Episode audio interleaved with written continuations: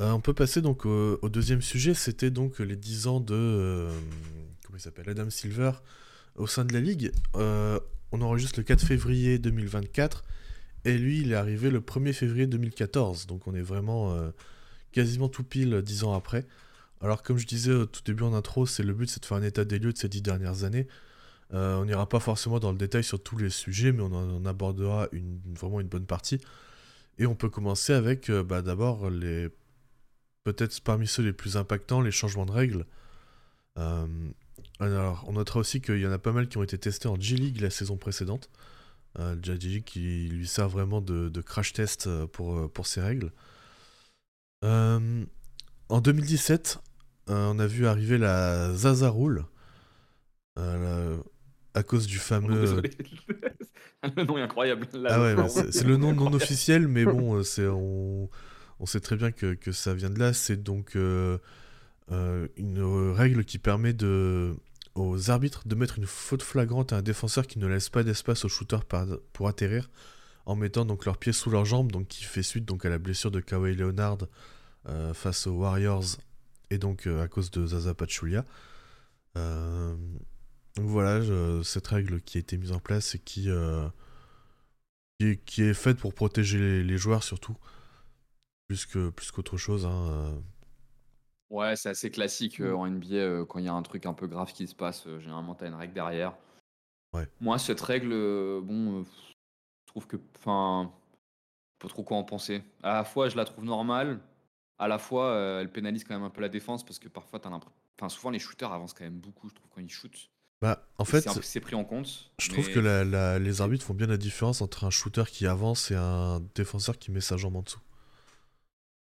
Ouais, elle est assez, elle est, elle est, elle est assez claire. euh, Elle ce est qui- plutôt respectée, ouais. J'ai j'ai l'impression que la, la jurisprudence euh, il y a eu un ou deux cas encore l'année d'après, je sais plus. Je me rappelle d'avoir, enfin, je pense que c'était dans les faits, euh, Kawhi se blesse, donc on se focus euh, la, la saison d'après, tout le monde regarde un peu plus les, cette, euh, enfin, ce- cette partie du, du shoot, mais euh, j'ai pas l'impression qu'il y a eu beaucoup de, de, de problèmes avec ça de- depuis. Enfin, en tout cas, sur tous les matchs que j'ai regardés, j'ai pas le souvenir d'avoir vu beaucoup de, de fautes sifflées à cause de ça. Donc, ça veut dire que ça a été plutôt, euh, plutôt C'est pas, la plus, enregistré. c'est pas la plus, à- la plus à débattre. Ouais. quoi.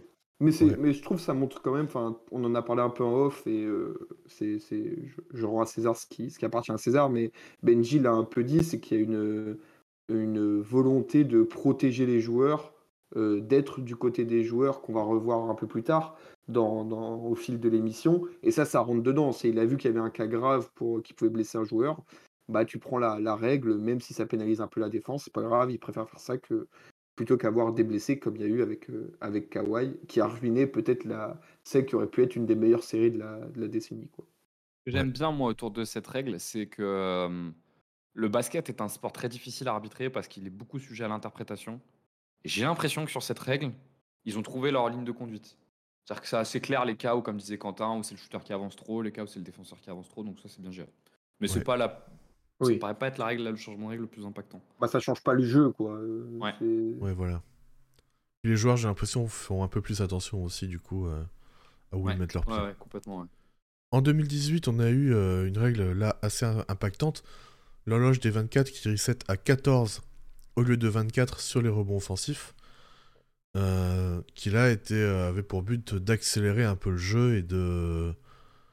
Ouais, d'accélérer le jeu tout simplement. Qui de mémoire était euh, d'abord en FIBA, qui est une règle prise du FIBA. Ouais. Je pense qu'en FIBA, ça a dû être appliqué un ou deux ans avant. Peut-être Quentin, tu... moi j'ai une réflexion plus générale à faire sur les règles. Peut-être tu peux toutes les citer, les règles qui ont changé.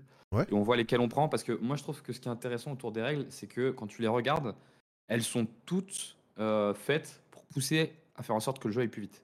Et quand Ouais. on a souvent ce débat là autour de la défense, mais je te laisse les. Ouais, y a, les donc il y a ce- cette règle sur, le, sur ça. Et euh, en 2018, ils ont aussi euh, instauré la Clear Path Foul. Donc c'est sur une faute, c'est les fautes sur opportunité de scoring en, en contre-attaque. C'est vraiment quand l'attaquant a le chemin ouvert euh, au cercle. C'est vraiment, voilà, il y a pas de, c'est pas euh, vraiment au tout début d'une transition par exemple. C'est vraiment si l'attaquant a le chemin ouvert au cercle. Et ce qui donne deux lancers francs plus la possession. Donc pareil, on est dans le cas de bah, laisser l'attaque euh, vivre et, euh, et éviter de voilà de- d'empêcher une, une équipe de scorer deux points faciles. Règle Euh, existante en Europe avant aussi. Ouais. Je, je- je mets à chaque fois la précision parce qu'elle est importante. Euh, en 2020, ils ont, un- ils ont instauré le challenge pour les coachs. Donc, il faut un temps mort. Si jamais le challenge est réussi, le temps mort est gardé. Sinon, ils perdent leur temps mort. Puis, il a été modifié en 2023 pour accorder un second challenge en cas de réussite. Euh, en 2021, ils ont instauré une règle pour les, disons les, les shooters qui se penchaient en arrière pour provoquer une faute ou qui se jetaient de façon anormale dans un défenseur. Donc, pour en faire une faute offensive. Young, James Harden. James Harden, Trey Young, Luka Doncic, euh, qui aimait bien euh, euh, s'arrêter et se jeter en arrière. Alors, C'était insupportable. ouais. Alors, les joueurs qui s'arrêtent et qui sont tamponnés, mais qui restent droits, c'est toujours une faute défensive, ce qui est logique puisqu'ils se font rentrer dedans. Mais c'est vraiment la- l'action de se jeter sur, euh, sur le défenseur en fait qui est puni et donc qui, qui provoque une faute offensive. En qui, 2000 là-dessus, euh, est plus ou moins appliqué. Pour le coup, on reviendra peut-être dessus. Ouais, c'est peut-être un peu plus sujet à interprétation, mais encore, je, je trouve que ça va. Mais on, on y reviendra, ouais. Euh, en 2022, il y a la transition tech foul. Donc là, c'est les fautes volontaires sur contre-attaque, mais vraiment euh, bah, sur un début de contre-attaque, ou en fait, peu importe au moment du, de la contre-attaque. Ce qui donne un lancer franc plus la possession.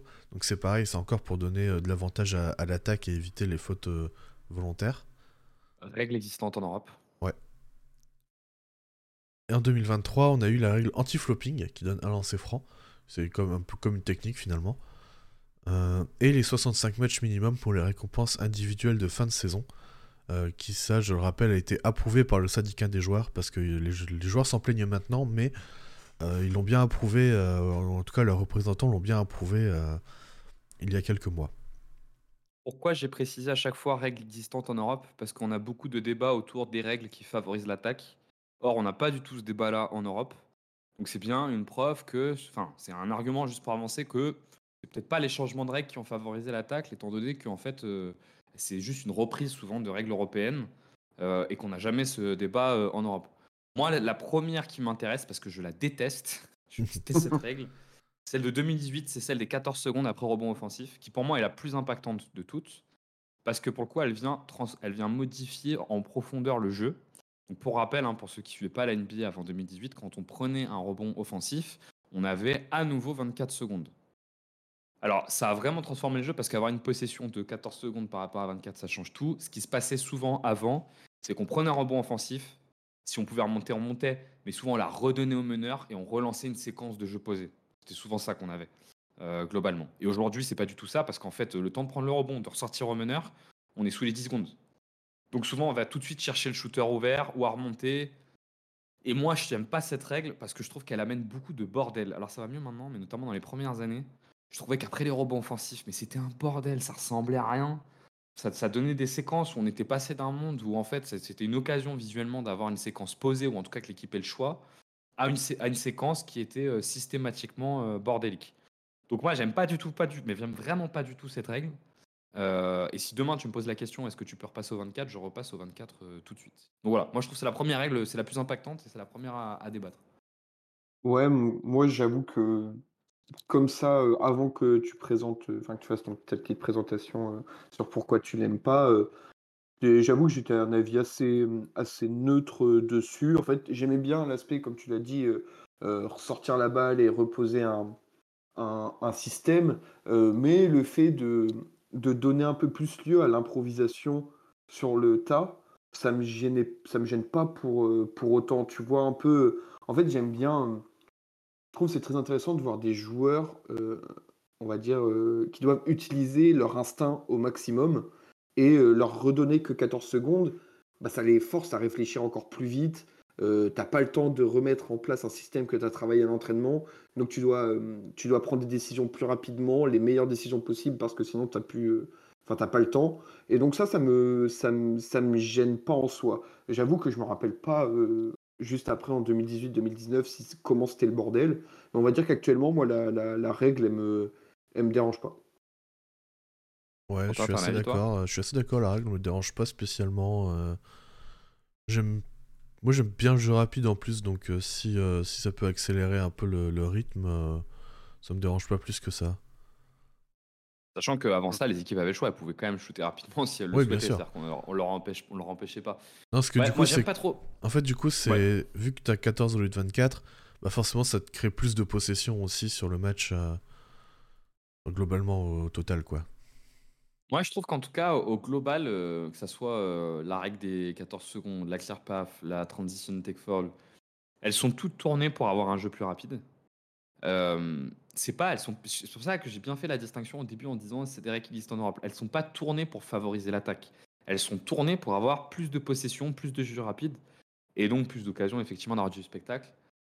Et moi, je suis pas fan de ça. Euh, je, je, je, suis pas, je suis pas très fan de cette dynamique euh, d'avoir toujours du jeu plus rapide. Je trouve que les matchs en NBA aujourd'hui, ils vont à une vitesse. Enfin, le, le jeu va à une vitesse. T'as l'impression que le match il est sous codéine, quoi. C'est un truc de fou. Euh, et je suis pas un grand fan de ça. Donc sur ce point-là, euh, des, des- des règles, moi je j'ai plutôt tendance à pas trop aimer ce qu'a fait Adam Silver, euh, et ce qu'a amené Adam Silver dans la ligue. Moi, Ouais. ça dépend parce que, hum, par exemple, tu vois, la clear pass euh, full, pardon, euh, donc c'est celle qui a été mise en place en, alors j'ai plus l'année, euh, C'est euh, 2018, aussi, ouais. euh, qui est en, en fait juste pour empêcher euh, les. Enfin, si t'empêches un lay-up, pour faire simple, tu, prends, tu prends les deux points, enfin deux lancers francs plus la possession. Moi, j'ai vraiment l'impression que ça, c'est pour protéger les joueurs, quoi, pour éviter les attentats, euh, des mecs qui arrivent à toute vitesse et au moment du lay-up qui sabrent le gars pour juste ne pas lui donner le. le Non, c'est pas vraiment ça en fait. C'est Ah vraiment ouais? quand il en dribble en fait encore.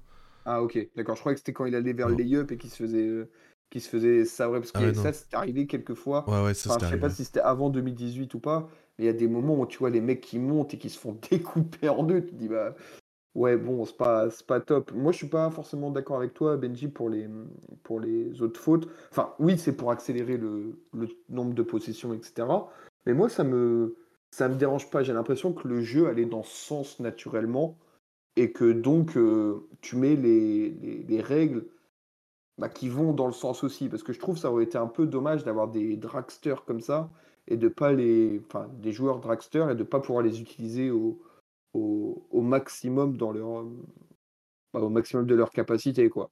Donc, euh, non, moi, je trouve les règles euh, bon, plutôt pas problématiques.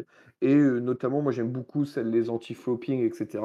parce que c'était vrai qu'à un moment, ça devenait. Ça devenait vraiment euh, abusif, quoi. Euh, Il y a les, années juste avant les mises en place de- des- des règles, donc en 2000, entre 2020 et 2023 à peu près, on va dire. Euh, le trio Doncic, euh, Harden, c'était beaucoup, beaucoup, beaucoup. Et je crois que c'était même la saison juste avant la mise en place, donc ça doit être la 2022-2023. Enfin, tu l'avais 15 fois par match, quoi. Et à un moment, t'en t'en pouvais plus. C'était impossible de regarder un match. euh, et c'était impossible de défendre, même normalement, en fait. Tu pouvais plus défendre. Moi, ce que j'aimais. Alors, pour revenir rapidement sur la clear pass et la... notamment la transition de tag foul, mais surtout la clear pass, en fait, pour moi, c'était. C'est vraiment important de la mettre parce que pour moi, c'était vraiment euh, devenu de l'anti-jeu, en fait. euh, où, en fait, ce qui se passait souvent, c'est que tu avais un joueur qui était en contre-attaque, qui était. Il y avait personne entre lui et le panier, et un défenseur qui était souvent juste derrière lui, qui fait faute pour l'empêcher d'y aller, alors qu'en fait, il avait l'accès, c'était vraiment. euh, pour moi, c'était vraiment devenu de l'anti-jeu. Et du coup, c'est juste pour rétablir un peu ce truc de bah récompenser. En fait, tu récompenses la défense qui a fait une interception en lui donnant euh, les deux points plus la possession s'il y a un mec qui veut qui veut l'empêcher de empêcher la transition. Bah, c'est sûr que c'est, une fois de plus, hein, on est sur deux règles, la transition et la clear, qui existent en Europe depuis toujours. En fait, qu'elles n'existent pas en NBA, c'était une anomalie. Que, effectivement, en fait, on est sur deux fautes qui sont des fautes d'anti-jeu. Et les fautes d'anti-jeu, ben, si on a une vue très réglementaire, elles ont vocation à être punies. Bon, moi, il se trouve que j'ai une vue, je suis un peu moins à cheval sur la réglementation, j'ai une vue un peu plus romantique. Et moi, j'aimais bien cette particularité de la NBA de ne pas les avoir, même si ça n'avait pas de sens qu'elles n'existent pas. J'étais juste que là, j'aimais bien, parce que je trouve qu'elles favorisaient les équipes lentes et techniques par rapport aux équipes athlétiques et rapides. Et du coup, bah, je trouvais ça sympa, tu vois. Typiquement, tu pourrais pas voir les Memphis Grizzlies euh, de Zach Randolph, euh, Marc Gasol et Mike Conley euh, dans la NBA d'aujourd'hui qui est toute poussée pour que tout aille plus vite parce qu'ils pourraient pas suivre. Il se trouve qu'avant, les règles faisaient que ils avaient un petit avantage à jouer comme ils jouaient, quoi. Et Oui, moi, c'était tactique, hein. C'est c'est clair Ouais, que c'était que tactique. ça- Ouais. est-ce qu'il faut pas prendre le truc dans l'autre sens, euh, Benji? Est-ce que ils mettent pas ça en place parce qu'il y a plus d'équipes possibles comme, euh, comme les Randolph, Mais laissons faire? Ouais, mais dans ce cas-là, oui, mais si c'est plus possible, il n'y a pas besoin de réglementer. Tu vois, les 14 secondes, par exemple, sur le rebond, bah voilà, bah, c'est, ça tourne vers ça. Bah, laissons tourner vers ça. Il n'y a pas besoin de rajouter Je une règle. dire, Enfin, moi, les quatre- euh, autant, euh, autant la, la transition et la clear, c'est un caprice de gamin. je Ouais, fais, c'est hein, du détail. ouais. C'est pas que c'est du détail, mais c'est un caprice de gamin. C'est-à-dire que je Oui. comprends qu'elle qu'il n'y avait aucun sens qu'elle ne soit pas là. Parce que c'est des fautes d'anti-jeu, comme l'a dit Quentin. Euh, celle des 14, pour moi, par contre, je- je- j'ai toujours pas compris pourquoi elle a été mise en place. J'ai toujours pas compris. Apparemment, la raison à l'époque qui était évoquée en Europe et aux États-Unis, c'était notamment pour euh, permettre plus de retournement de situation en fin de match. Parce que les rebonds offensifs avaient trop d'impact en fin de match. Qu'on est en gros sous la minute, quand on prend en offensif de rajouter 24, c'est énorme. fini, ouais. Ouais. Ouais, c'est fini et c'était surtout pour ça. Moi, je trouve que c'est une raison de merde. Je trouve que c'est une mauvaise raison. Bah, ça dépend comment on voit les choses, mais c'est vrai que bah, ça, retourner à 24, quand tu prenais le rebond offensif, bah, ça récompensait l'équipe qui allait chercher le rebond offensif. Donc, Bah, ça euh, mettait beaucoup de valeur dans le rebond offensif. ouais. En tant Ça- que fan des Knicks, je passe du côté de Benji euh, pour, euh, pour la règle que j'avais pas pris en compte. complètement biaisé et assumé. En, en- en- en regardant le match cette nuit entre les Lakers et les Knicks, je me suis quand même dit, mais putain, mais comment les Knicks font pour gagner des matchs alors qu'ils ont rien sur le terrain? Et au bout d'un moment, je me dis, ouais, non, mais en fait, c'est juste parce qu'ils prennent plein de rebonds offensifs. c'est vraiment la seule raison, quoi. Euh, mais voilà, sur les règles, voilà comment mon avis. Ouais. L'anti-flopping, c'est très très bien. Les 65 matchs, c'est très très bien. Ah oui, les Ouais, 65 matchs, on en a pas parlé, mais oui, c'est Alors, enfin, c'est évident qu'il faut jouer un certain nombre de matchs euh, pour Je- je pense un- que 65, c'est peut-être un peu beaucoup. Et j'aurais peut-être Ah, descendu à 60, mais euh, Ah ouais. après, Bon, c'est un un chiffre bon début d'être passé à 65 déjà. De toute façon, ils verront si, euh, si on se retrouve avec des joueurs de merde dans l'NBA, euh, ils vont, ils vont descendre le chiffre. hein. Ouais, Ça, c'est euh, sûr. On rappelle hein, pourquoi ils ont mis ça, c'est parce qu'on a eu la tendance avant qu'ils l'instaurent en 2022, si je dis pas de conneries, euh, d'avoir vraiment les stars qui étaient de plus en plus mises au repos durant la saison régulière et c'était un moyen de contrer, euh, de contrer un peu ça. Sur les challenges, juste, sur les challenges, je, je trouve que c'est très très bien de l'avoir mis en place. Par contre, c'est long, mais c'est long, mais c'est Ouais, long. Ah, ça dépend, je trouve, ça dépend. Moi, je trouve que globalement, c'est long et je trouve qu'il pourrait s'inspirer du rugby. Je, je dis pas sous la même forme, mais au rugby, il y a le truc là de la, du bunker là. Où en fait, il continue de faire jouer, mais il revoit la vidéo en même temps. Et je me dis qu'à certaines séquences. Bah, ça dépend ce que tu challenges. utilisé- Si tu challenges une sortie de balle, tu peux pas faire ça. Non, mais par exemple, tu pourrais imaginer aujourd'hui avec les IA ou avec. euh, ne serait-ce qu'il y ait des. Tu pourrais mettre euh, un, un quart, euh, comme il y a dans le foot où ils voient les images, où ils commencent à revoir l'image avant même que le challenge soit pris, par exemple. Ouais. Alors, ça fait du boulot pour les arbitres, mais bon, ils sont là pour ça, ils ont le droit de bosser quand même. Bah, le replay center, Ça- il est, ouais, il est, il est fait pour ça, donc euh, c'est vrai que. Mais tu vois, tu pourrais anticiper Ouais. la revue et commencer à regarder plutôt qu'à chaque fois avoir à attendre. Putain, moi je te jure, je suis sur mon truc là, je fais Le passer temps une que les- minute sur mon une les écrans qui mettent leur casque et tout. Ouais, ouais, Putain, ouais. C'est insupportable. Non, c'est vrai qu'il y a de l'optimisation à faire euh, sur, les, sur les challenges et sur les, les reviews. D'ailleurs, ils ont modifié aussi il y a quelques années, je crois maintenant, euh, les reviews en fin de match. Maintenant, euh, avant, ils regardaient toutes les décisions dans les deux dernières minutes. Et maintenant, il y a que certains trucs euh, qu'ils peuvent regarder. Mais par exemple, une sortie de balle, ils peuvent pas les vérifier euh, à la vidéo maintenant. Il faut que ce soit un challenge. Alors Ouais, qu'avant, ils vérifiaient tout. Mais ça, c'est bien parce que les fins de match qui durent euh, une Ouais, demi-heure, trois quarts d'heure, c'était insupportable. De la même façon, euh, ils regardent maintenant si c'est un 3 points ou un 2 points un peu sous le format bunker. Quoi. Ouais, ils n'arrêtent pas le jeu pour décider ouais. un 3 points ou un 2 points, ils les jouer et puis ils enlèvent à Ouais, en fait, quand tu Bon. regardes l'arbitre, à chaque fois, il te demande euh, à la vidéo de regarder, euh, Ça, de c'est pas mal. vérifier. Ça, pour le coup, c'est pas mal. Euh, bah voilà pour les règles. Je sais pas, peut-être que. Alors peut-être qu'on en a oublié. Hein. J'ai essayé de faire, de faire au mieux, mais que. Non, mais peut-être en, complément, sur des petites règles, vous pouvez regarder, on vous le mettra euh, sur, le, sur Twitter, mais vous avez euh, Gigi Reddick qui a fait un résumé des six nouvelles règles qui avantagent plutôt la défense. Euh, je les ai plus en tête, j'aurais peut-être dû regarder avant, je les ai plus en tête, mais on vous mettra la vidéo. euh, c'est des petites règles euh, où en gros Reddick dit qu'il n'y a aucune règle qui avantage l'attaque, elles avantagent, tous plus la défense. Et euh, on vous le mettra. Parfait. Euh, on a ensuite donc deux changements euh, là que j'ai appelés euh, fondamentaux dans le déroulé d'une saison. Euh, on a eu en 2020 l'instauration du play-in dans la bulle pour compenser le manque de matchs suite à l'arrêt de la saison et qui a été gardé par la suite. Là, il va y avoir bagarre là. Là, il va y avoir bagarre, on ouais. pas donc ça a été instauré donc, dans la bulle, et, que- comme je viens de dire, et finalement ça a été gardé. Dans la bulle, il y avait quand même un, il devait y avoir quand même un écart de match entre le, le 8e et le 9e. Et euh, après, ils ont enlevé cet écart de match. Et ils ont ajouté en plus un match entre le 9e et le 10e pour savoir qui allait affronter le gagnant, enfin le perdant de 7e contre 8e. Et donc, euh, bah, leur but, c'était créer, de créer des matchs en jeu pour euh, faire plus de spectacles, plus de spectateurs à la télé et plus de, de, de bruit sur Je peux les le dire avec enthousiasme. hein. Je peux le dire avec enthousiasme. c'est cool. Euh, voilà, moi je suis pas fan de ce play-in euh, parce que dans une saison à 82 matchs, pour moi, t'as assez de matos pour savoir qui a été. euh, enfin, qui, qui, qui a, enfin, pour, pour, pour avoir un classement en fait, définitif. Alors, oui, les matchs en jeu c'est cool, ça je dis pas le contraire, ça nous a donné de belles choses, mais euh, sur le principe en lui-même, j'aime pas du tout. Non, mais le fait qu'un dixième qui est en négatif, qui ait six matchs ou sept matchs de retard sur le septième puisse être en playoff et pas lui, c'est En insensé. fait, c'est ça, le fait qu'on donne une chance à une équipe qui a c'est nul. 5, 6, 7 victoires de moins que les autres, ça n'a pas de sens.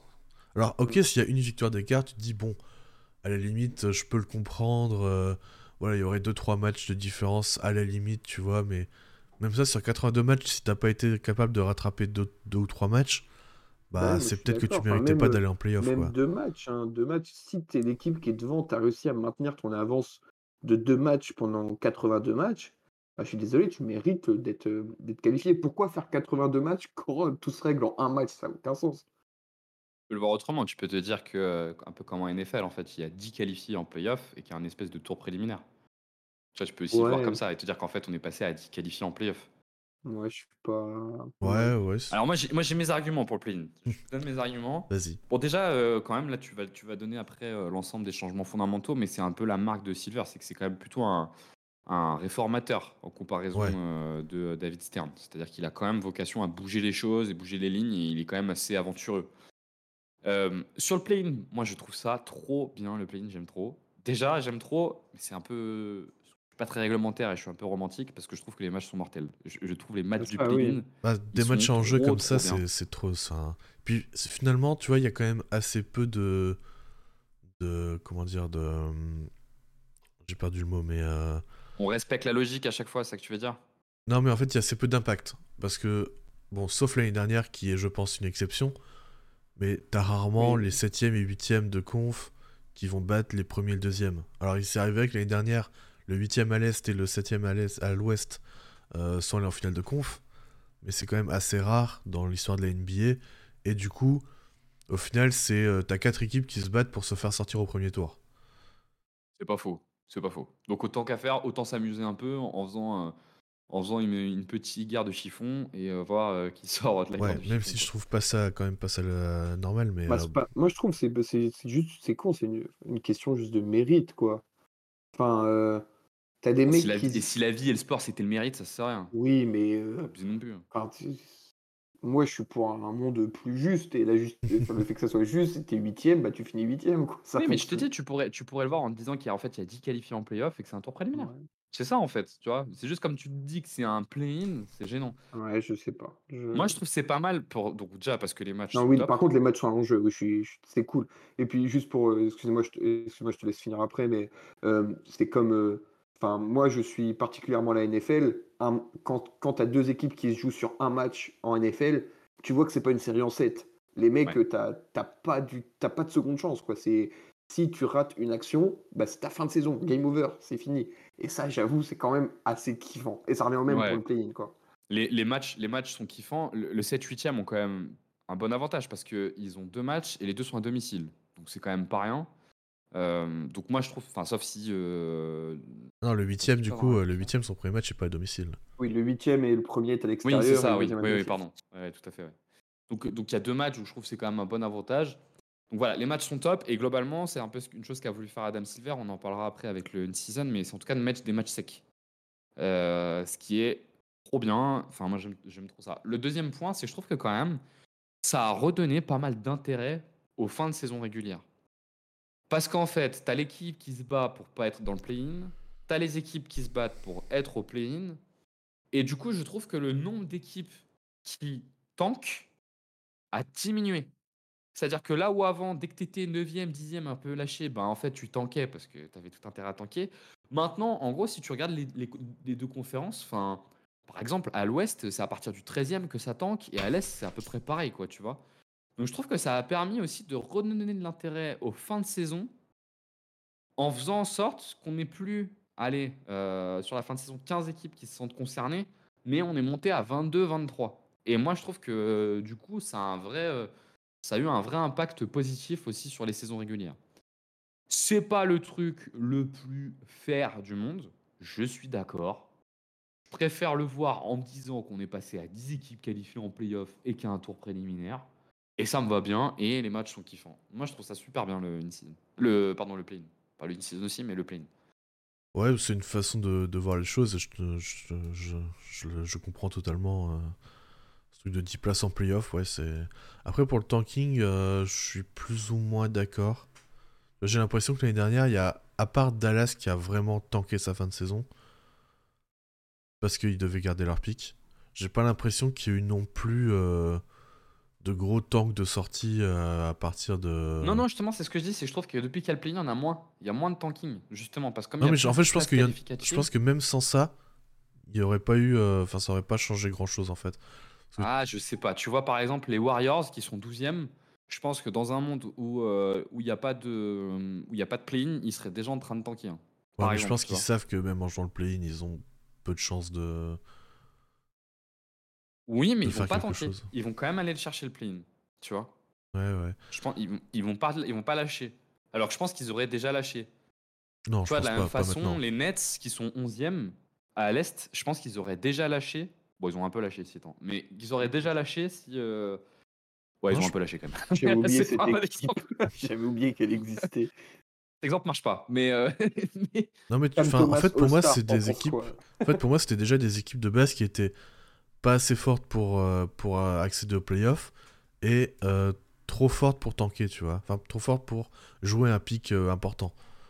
Tu vois, c'est les équipes de- d'entre deux qui sont un peu nazes. euh, et dans tous les cas, tu vois, enfin, dans tous les cas, je sais pas, ça aurait pas changé grand chose pour moi, ça. Ouais, mais sur ces équipes-là, tu avais typiquement le phénomène de bah, comme t'es paumé et que tu n'iras pas au- en playoff, bah, si le mec il est un peu blessé, bah, il joue pas, machin et tout. Là, je trouve que du coup, tu prends les Warriors, bah, du coup, ils font pas ça.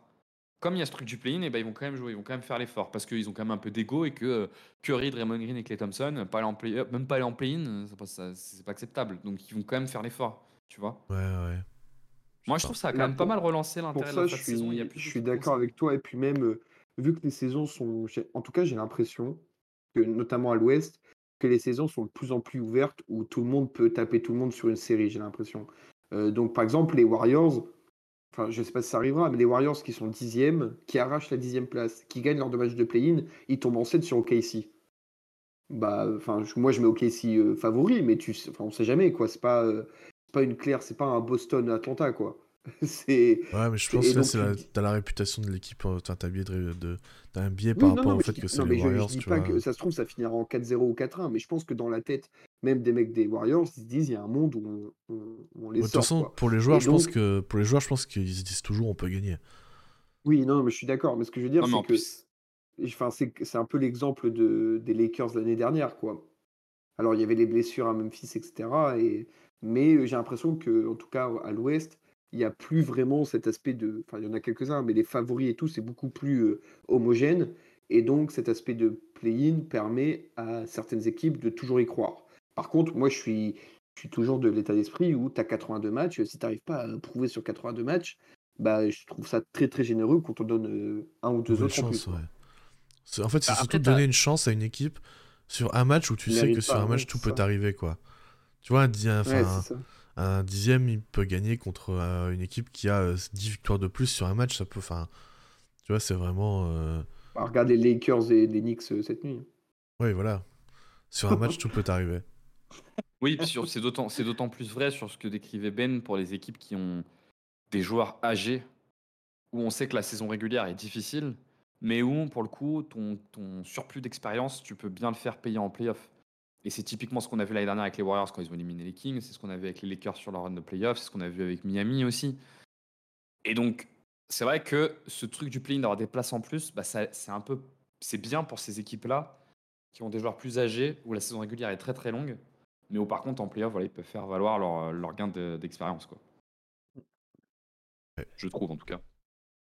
Euh, L'autre changement, du coup, tu l'as mentionné tout à l'heure, c'est le In-Season Tournament. Euh, on en avait parlé dans un épisode déjà, assez longuement. euh, sur, euh, bah, sur le on avait fait un épisode spécial là-dessus. Donc ce tournoi de mi-saison qui est en fait début de saison, avec des groupes dans chaque conférence, des matchs qui comptent pour la saison régulière, enfin un truc un peu compliqué mais finalement qui n'est pas tant que ça et avec surtout des matchs en jeu qui se jouent sur, sur enfin des matchs à élimination directe en fait, qui permet euh, d'avoir euh, d'avoir euh, finalement euh, du, du- bah, en fait comme le play-in hein, qui permet d'avoir euh, plus de spectateurs, plus d'enjeux, plus de plus de, de discussions sur les réseaux et qui permet détendre un peu la NBA quoi. C'est un peu Voilà. le, le- Vas-y, vas-y, Ben. Non, j'allais dire, euh, en fait, c'est que hum, comme, enfin, là où Adam Silver est, hum, je trouve pour le coup euh, plutôt euh, bon, c'est qu'il a capté que la saison à 82 matchs, ça saoulait le public, que les gens ne pouvaient plus tout suivre. Et comme il est un peu piégé par le fait que les joueurs veulent les records, etc., donc il peut pas diminuer le nombre de 82 matchs, sinon ça gueulera de, de- de partout. Et les Eh droits ben, télé. Et Oui, oui, enfin, il a- en fait, tout thune, hein. fait que Ouais. lui, il peut Mm. pas baisser les le nombre de 82 matchs.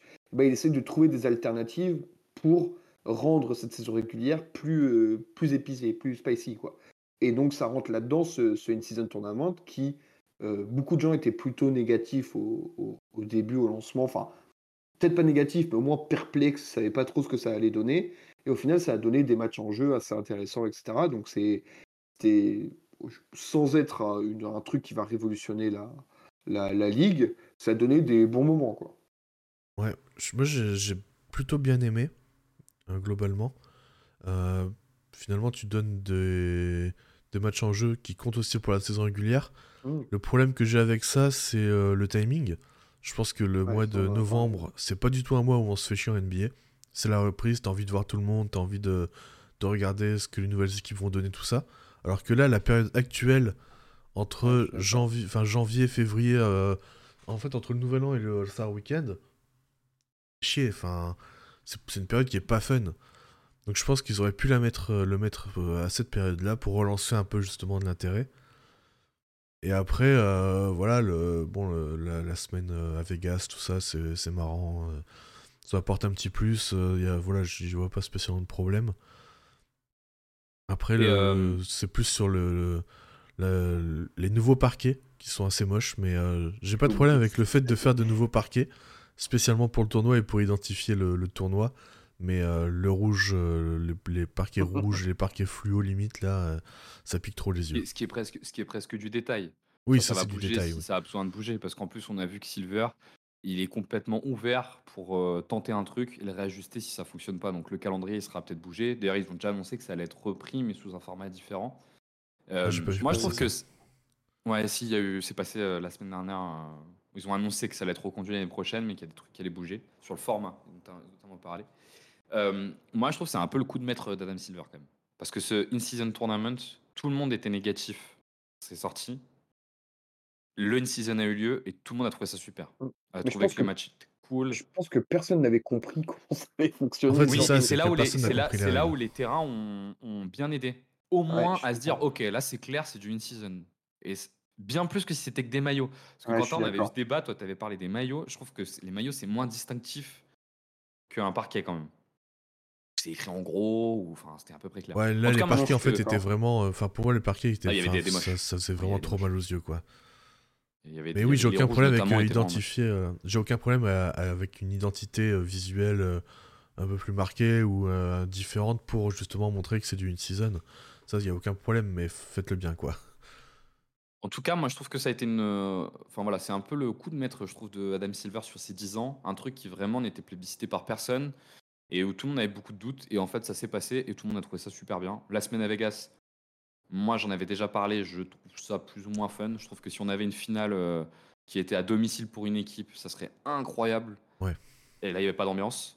Ça, c'est un peu dommage. Sauf quand, les, quand- Mais- sauf quand il y avait les Lakers, mais. euh, Ouais, même la finale. euh, tu vois, quand tu non, compares par tu sens que exemple. c'est- pas pareil, ouais. Ouais, par rapport, par exemple, le match où il y a le plus d'ambiance, c'était le Indiana-Boston, où c'était le feu, mais le feu incroyable. C'était à c'est Indiana, dommage. ouais. Ouais, c'était à Indiana. Tu te dis, putain, c'est dommage que, ça puisse, que tu puisses pas avoir ça le reste de demi et finale. Quoi. Ouais, ça récompense pas l'équipe qui, euh, qui, qui arrive euh, en, en demi, ouais. Ouais, tout à fait, ouais. Donc voilà, donc euh, plutôt une réussite, ça, pour le coup. Ouais. Pour ma part. Ben, t'es d'accord aussi? Oui, oui, non, non, je suis, je suis d'accord. C'est comme je l'ai dit, euh, c'est pas une révolution, ça. Enfin, le- la, la NBA euh, dans 30 ans, euh, enfin, si c'est supprimé rapidement, la NBA dans 30 ans, on s'en rappellera peut-être pas. Mais au moins, comme on l'a dit, ça permet de, de vraiment faire passer un petit peu plus vite la saison régulière. En fait, je pense qu'on est tous d'accord pour dire que la régulière est trop longue. Enfin, Ouais. Tout le monde est, est d'accord. Hum, Parce que bah, il y a des moments où il y a des creux et tout. t'as, t'as 15 matchs par nuit. euh, Enfin, il y, a même un moment où c'est un peu indigeste, quoi. Et ça, ça permet un peu une bulle d'air qu'il ne faut pas négliger. C'est, important pour, euh, pour tout le monde d'avoir des moments où tu te dis euh, Ah là, c'est enfin intéressant, c'est un jeu. Comme on l'a dit, il y a une identité visuelle, le public est chaud, les joueurs, ils sont motivés parce qu'il y a un gain financier euh, derrière. même si il y en a beaucoup qui sont payés des millions d'euros, bah là, ils pouvaient gagner un peu plus d'argent, les staffs étaient, étaient concernés, etc. Donc, non, non, c'est un, bon, truc. Comme on l'a dit, ça révolutionnera pas la NBA, mais euh, ça permet de faire passer plus vite la saison, et rien que ça, c'est pas mal, quoi. À noter quand même qu'ils l'ont testé avant en WNBA. Alors, je sais pas à quel point c'est la NBA qui a demandé à la WNBA de le tester euh, ou s'ils ont, ont juste repris l'idée derrière.